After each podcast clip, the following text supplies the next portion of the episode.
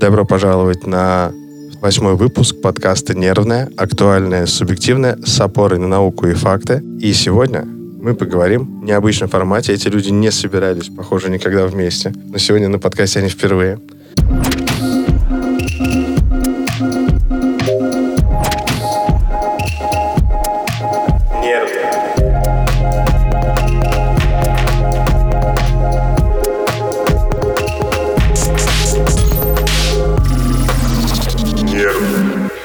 Приятно познакомиться. Да, и, собственно, а, давайте мы сделаем так, что вообще как будто бы я никак не знаю их, мы все познакомимся, как будто, как будто вообще никто друг друга в этой комнате не знает. Меня зовут Григорий Мисюсин, я когнитивно-поведенческий, диалектико-поведенческий терапевт. Юр, передаю слово тебе. А, меня зовут Юрий Плотников, я много работаю в образовании, психолог в образовании и психолог-консультант. А, работаю в основном в ICT. Меня зовут Мария Кокова, я э, психолог и исследователь DevStudies, религиовед. Э, раньше тоже немножко работала в образовании, как преподаватель в старые времена и как психолог в университете во времена относительно недавние. Никогда не бывает людей, которые когда-то работали в образовании. Это остается навсегда. Это правда. Вот. Я же тоже когда-то работал школьным психологом, поэтому до чего оно меня довело? До работы том числе в частной практике с детьми. Это сильная печать. Итак, а, о чем же мы сегодня поговорим? А, вот мы начали говорить а, про то, чем занимаемся, и тут же я услышал про то, что как раз а, работа в вузах, а, в школе, но и там, и там достаточно уязвимые люди находятся. Это достаточно сильно нагружены э, родителями, системой образования, э, экзаменами и вообще такой посылкой с огромной тяжестью про ответственность за будущее. И это дети, ну, как дети, там, подростки, которые готовятся к экзаменам, и что вообще можно сделать, чтобы им помочь? Кто из вас э, знает какую-то формулу как помочь им? Здесь хочется начать с э, того, что, на мой взгляд, когда мы говорим про э, учеников школы, подростков, студентов вуза, э, есть, э, с одной стороны, важный фактор э, внешней, индивидуальной или групповой психотерапии или других форм психологической работы, психологической поддержки – а, а есть а, ну, какие-то возможности внутри системы образования или организации образования, внутри школы, внутри вуза, а, которыми эти вопросы можно решать. И на самом деле задача какого-то, с одной стороны, разделения, с другой совмещения этих двух инструментов, она бывает не банальной. Да, но тут как раз выходит так, что достаточно высок некий градус становится по мере наступления весны, казалось бы. Самое ну, время, экзамены, да. Самое время расслабиться, отдыхать, и неважно, куда поступает о, подросток, какой-то европейский вуз, американский, нач... самая жара, мотивационные письма, экзамены по знанию языка, по профильным предметам. Это какие-то внутренние школьные, какие-то аттестационные в девятом, одиннадцатом, переводные, профильные и вот прочие, прочие, прочие виды нагрузок. Э, триместровые, полугодичные, четвертные и в вузах вот эти как раз о, сессионные. Это все валится огромным грузом. И я, например, не уверен, что хорошо учат тайм-менеджменту и вот какой-то базовой регуляции стресса, чтобы научиться понимать, где прокрастинация начинается, где заканчивается вот этот э, ад как же мне все сделать, а почему вот, вот никто не сказал, что надо садиться и вначале выделить какие-то задачи срочные и важные, потом э, сделать э, просто срочные, и потом важные, только потом э, мультики, Fortnite, Genshin и прочее. Ну, в современной школе часто у тебя, в принципе, очень большая нагрузка в районе там 35 часов в неделю в каком-нибудь седьмом, восьмом, девятом классе. Это, кстати, рабочая смена. Так, да, да, это, это, конечно, варьируемая штука в зависимости от той программы, по которой школа учится, и всяких там дополнительных занятий. Вот, но э, типа 7 уроков каждый день э, это вполне себе реальность для современной средней школы. И еще подготовка. Вот прям, то есть, когда мы говорим, что один урок в расписании, по-хорошему, это еще там полчаса-час к нему же. Ну да, и несогласуемые преподавателем друг с другом домашние задания, а еще отношения в классе, а еще, э, как правило, буллинг, который, э, ну, естественный процесс, с одной стороны. Злая сторона социальной э, сферы, где бы вы ни находились, на работе, в коллективе учебном. И, к сожалению, школы очень э, редко э, готовы с этим целенаправленно работать и э, предлагать детям какую-то здоровую, э, ну, подросткам, студентам часто, какую-то здоровую социальную структуру э, и групповую динамику вместо Угу. И это, конечно, тоже такой очень мощный э, нагружающий фактор э, даже для, собственно, ребят без особых образовательных потребностей, э, который, ну, а дальше можно говорить про просто личные отношения, про какие-то конфликты. Семейные. Семейные отношения и вот эти вот разные ситуации, когда школа — это некоторый там или вуз от некоторой оазисы и способ убежать, угу. или наоборот э, причина огромного количества конфликтов внутри семьи. О, да и давление и, и на ребенка, и школы на родителей, и иногда бывает родителей на школу. Ну, в общем, это такой действительно э, огромный мир э, психологических конфликтов и э, сложных э, переживаний, про которые, конечно, рассказывать можно много часов.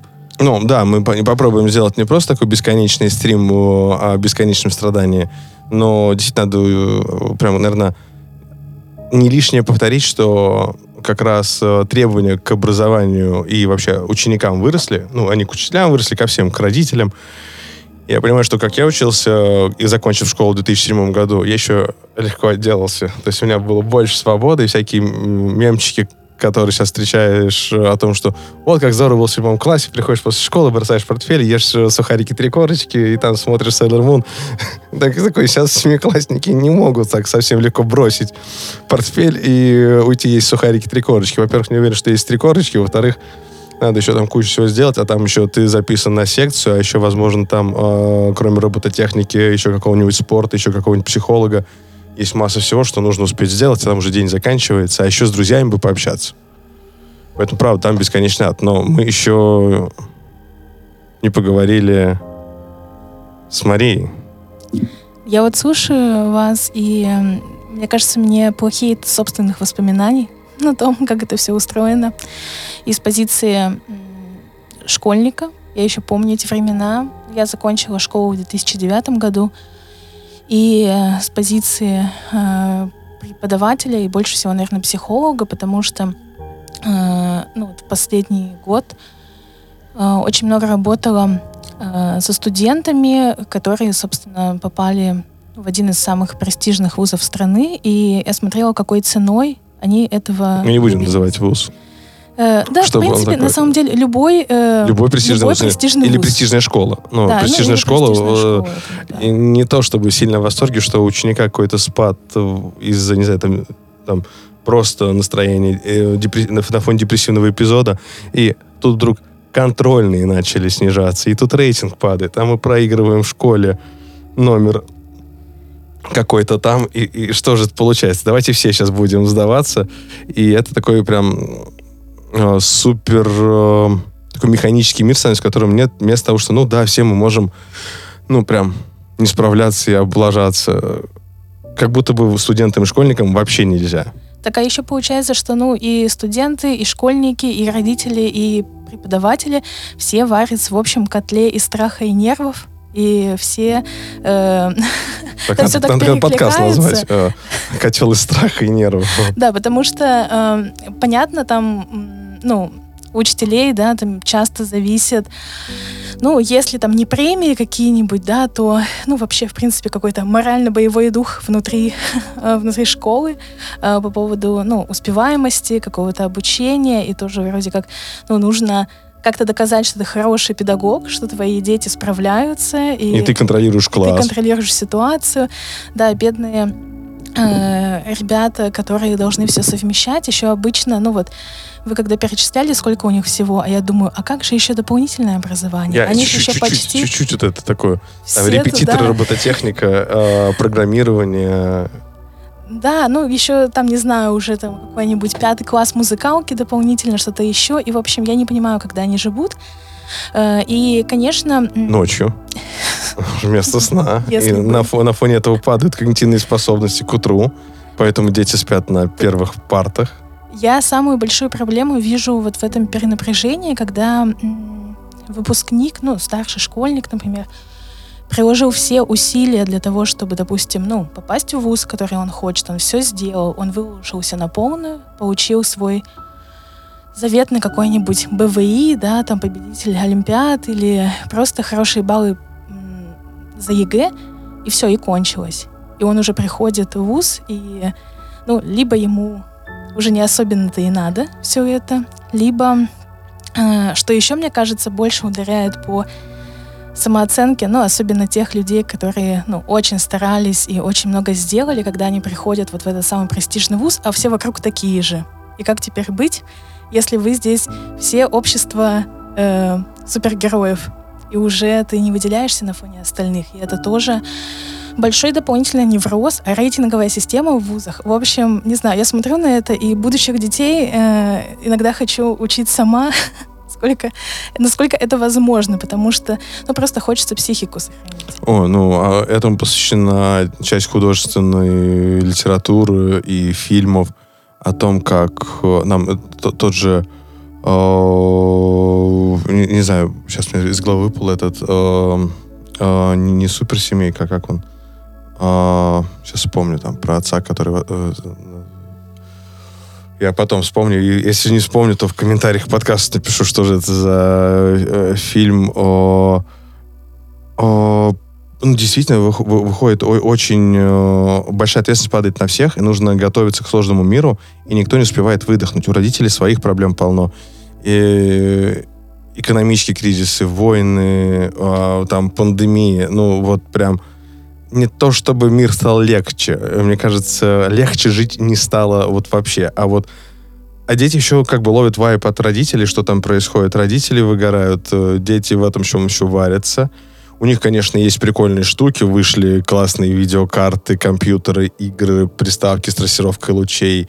А, но порой и эти дорогие игрушки не то чтобы являются прямым лекарством. Они как отвлечение могут поработать, но лишь какое-то время, а еще при неграмотной дозировке это приводит к э, тому, что вот в играх я четко вижу механику поощрения себя за активность, а в жизни пашу, пашу, пашу, пашу, пашу, пашу. В том-то и дело, что часто и дети, и взрослые сталкиваются с э, аномально работающей системой э, поощрения наказания, угу. э, когда э, ты, например, сталкиваешься с тем, что э, тебе предлагают какую-то стратегию действий, ты в нее вкладываешься очень сильно, а на выходе не получаешь тот результат, э, ну, не получаешь сопоставимый с вложенным результат. Э, мы здесь вот очень классно сказали про самооценку. Э, это действительно большая важная проблема, но есть еще и разочарование, да, когда я пришел, увидел, и я, может быть, даже не подумал, что я какой-то не такой, да, вот меня это обошло стороной, да, самооценка осталась э, в норме, но я тогда увидел, что система, в которую я пришел, какая-то не такая, что я тут, значит, э, пахал много лет, э, а, а получаю что-то не очень сопоставимое этим затратам и этим усилиям.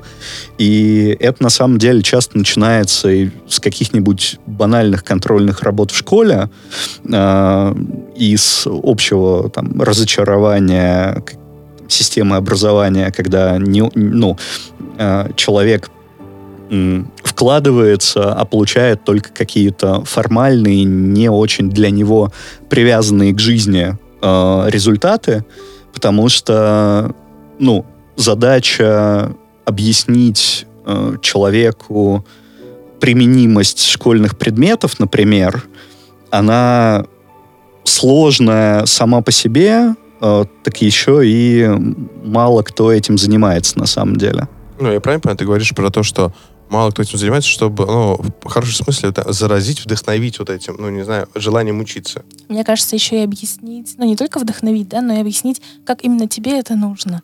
Да, потому что, мне кажется, вот, ну, есть, конечно, э, талантливые педагоги, которые это умеют, но мне кажется, в основной массе не все учителя могут ответить на вопрос, а зачем вообще мне нужен ваш предмет, ну, если ребенок его задаст.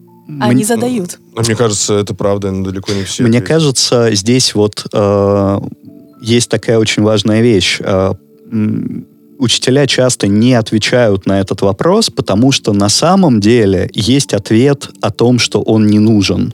Боже мой, я так и знал, что ты скажешь. Я так, я так прям, я вообще чувствовал, у меня аж... Это, это, вот, кстати, учителям э, очень сложно спрашивать у детей, ребят, а как вам сегодняшний урок? Вот это прям очень, казалось бы, простой инструмент, который полезен и учителю для обратной связи, и э, на поддержку детей очень сильно работает. Но э, учителям часто, причем бессознательно страшно задавать этот вопрос, потому что ты можешь услышать ответ, что урок фигня, мне вообще не понравилось, было скучно, я вообще спал и больше не хотел бы больше приходить, но меня заставят. А, вот. И с тем, а зачем, вот с вопросом, а зачем а, мне нужна та или иная учебная программа, мне кажется, та же самая история.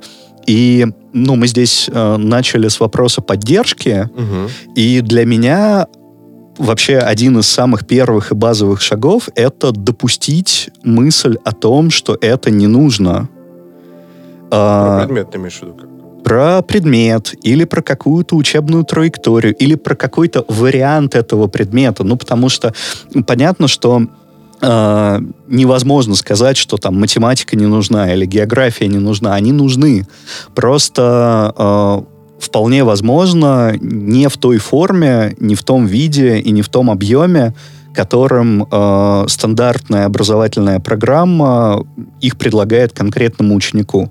Ну, и как раз, вот, ну, когда мы говорим про поддержку, это как раз ведь надо этой, грубо говоря, мудрости, вот этому срединному пути, как вот э, учиться ненужному, неинтересному, но научиться обрабатывать эту информацию, все равно ну, ну, найти смысл – и вот, мне кажется, в этом-то и есть польза такая, ну, практически как коучинговая для подростков, э, учеников, э, хоть средних, хоть старших э, школы, хоть средних, хоть старшей школы, и студентов, потому что, ну, это, это знание далеко для учеников средней и старшей школы, потому что это знание и для студентов, и для учеников школы не такая очевидная штука, как то, что, не знаю, корова дает молоко, ну и все и так знают, э, там, не, не знаю, откуда появляется молоко. Ну, а если копнуть еще глубже, то мы оказываемся в ситуации, что как построена молочная промышленность, и там вот этих деталей куча. И с этим хорошо, если вдруг кто-то интуитивно справился, справились родители, но обычно у родителей не так много на это и ресурса, и знаний, и не всегда подростки слышат родителей, потому что они говорят, шапку взял, а тетрадь не забыл, а вот это еще, и за потоком всякого полезного уже размывается э, внимание. И вот поэтому и хорошо обращаться к специалистам, которые вообще умеют этим заниматься, умеют поддерживать, умеют давать э, нужную такую психологическую жизнестойкость в учебном континууме. Просто он не заканчивается только в этом семестре, в этом четверти, в этом году. Учиться придется всю жизнь. Это ужасная штука, которую и Это я сказал. прекрасная штука. Ну, да, учиться нет. нужно всю жизнь. А, здесь а, хочется добавить как раз, что а, ну, очень часто у нас до сих пор э, любые средства поддержки, начиная э, и помощи, начиная там любые помогающие профессии от э, там похода к врачу до работы с психологом, коучем там и так далее, они э, ну, воспринимаются как э, инструмент в критических ситуациях, да, когда человек уже обнаружил себя в последней стадии выгорания или э, уже движется к отчислению из института э, или, ну, в, в общем, сталкивается с какими-то очень серьезными жизненными вызовами. Ну, как машину не в сервис вовремя завозить, а вот она не заводится, кстати, сервис. Да.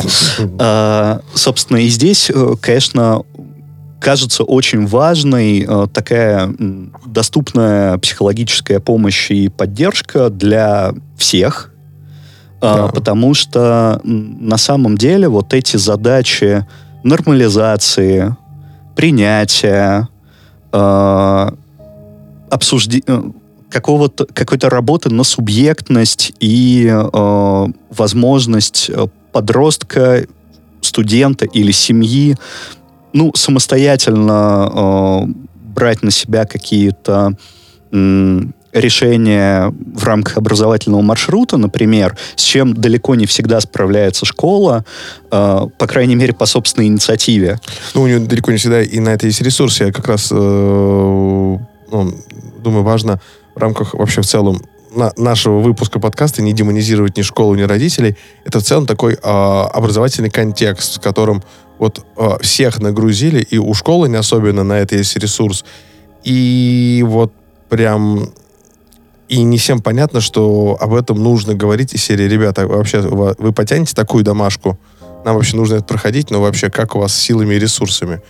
И это такой большой разговор, который, э, возможно, стоит э, даже продолжить в головах тех, кто нас начал слушать вообще, а как я учился, как учатся, не знаю, там, мои знакомые, это мои родственники, э, вообще вот как учатся мои дети, там, брат, сестра, вообще, что с ними происходит, потому что нагрузка выросла. Если нам кажется, ну, мы как-то учились, мы как-то учились, как учились мои родители, как учился я, большая разница. А такая же огромная пропасть образовалась между тем, когда я выпустился и когда уже сейчас э, дети учатся. Поэтому на это стоит обращать внимание и прям обращаться за профильной поддержкой. Это не всегда э, острая хирургия. Это вполне может быть э, чекап, вот прям вот э, пройти вовремя, сверку часов понять, что все еще идет нормально, и проблемы нет. А если она есть, то вовремя ей начать заниматься. Коллеги, мне здесь еще хотелось бы ну, добавить такую важную мысль, которая вообще-то очень простая, но немногие задумываются.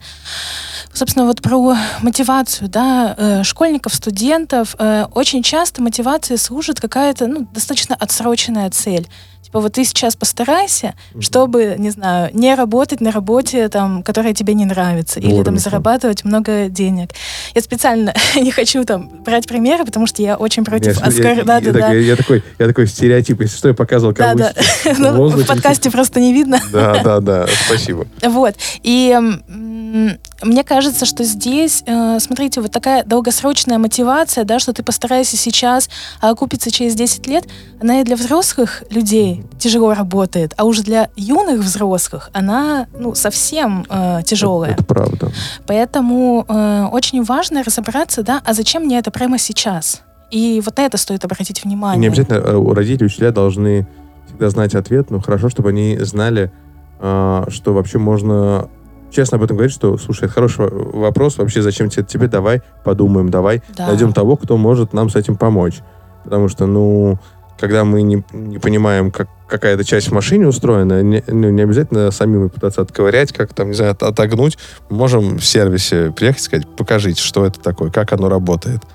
Uh-huh. И тогда меньше шанс, что мы наломаем дров. И такой, ай, ладно, я сейчас сам сделаю. Самое главное, что э, психологическая работа э, здесь, она э, дает возможность оказаться в ситуации, где ну, ты, ты можешь обсудить какие-то такие вопросы, не столкнувшись с ужасом собеседника, да, ну... Что, что, что, что? Химия тебе не нужна? Ну вот да, потому, потому что и учителя, и родители, мы, в общем, всем передаем большой привет, восхищение и, собственно, огромной работой и так далее, но все мы люди, Просто психологи — это люди, которых, которые проходят специальную подготовку да, для того, чтобы сохранять нейтральную позицию, для того, чтобы выдерживать переживания клиента. И, э, собственно, здесь э, ну, сложно ждать от э, родителей, э, например, или от учителя нейтральную реакцию на э, какую-то неожиданную, например, мысль э, там, подростка. Э, это абсолютно нормально, но подростку в этой ситуации бывает очень сложно открываться, обсуждать, э, принимать какие-то самостоятельные решения, э, просто потому что ему что-то со своей жизнью надо сделать, а ну, еще да. и с переживаниями родителей учителей. в этой ситуации или учителей как-то разобраться. Да, и поэтому вот это как раз э, раньше такую функцию могли выполнять э, такие персональные учителя, как в Древней Греции, которые были и сразу философы, психологи и прочее, и прочее. Но теперь у нас чуть другая реальность, нам не нужен прям мастер по всему. Репетитор — это один человек, учитель другой, а психолог э, коуча, там, третий, четвертый, в зависимости от запроса. Поэтому вот очень здорово вообще задуматься, как оно происходит, что происходит с учащимися, которых вы знаете, с вашей учебой, когда вам тяжело, вы пошли на переподготовку, вам тоже сложно. Это нормально, потому что требования выросли. И чтобы с этим справиться, нужно ну, подтянуть некоторые скиллы, как учиться. Ну, мне кажется, что еще такой может быть простой, но важный месседж именно для родителей, что э, высшее образование, оно, э, как мне кажется, в первую очередь, в первую очередь нужно для того, чтобы человек научился э, работать в команде, исследовать да. информацию какую-то, да. получать э, самые разные навыки, а не для того, чтобы он конкретно научился профессии. Мы живем... Экономист. Мы живем в гибком мире, он научится, поэтому... Э, не переживайте больше того, чем стоит переживать. А если у вас есть переживания, с которыми вы не справляетесь, это вот э, надо вот вовремя этим заняться. Вот прям вот. Э, и лучше пару-тройку раз родителю сходить к отдельному психологу и прям совсем разобраться, чем натворить дел. Вот прям... Аминь. Да, все, вот это мы завершаем и прощаемся с вами. Спасибо вам большое. Я хочу отдельно поблагодарить Юрия, потому что Юрий редкий э, э, гость в столице, и вот этот уникальный был момент, чтобы Юрий и Мария встретились, и они нашли это общее время. А еще сегодня был форс-мажор, которого они терпеливо дождались. Я тоже досидел, эм, посидел и досидел, чтобы, чтобы, чтобы с вами э, поговорить. Это был интересный разговор. Спасибо большое. И кстати, к Марии и к Юрию вы можете по этим вопросам обращаться. Прям все подробности будут в описании к подкасту. Все вопросы, которые у вас есть, прям задавайте, там почта указана тоже. Пишите, мы готовы отвечать на ваши вопросы, чтобы слышать друг друга. А на этом мы прощаемся. Берегите себя. Спасибо, что были с нами. Все, всем пока. Нервы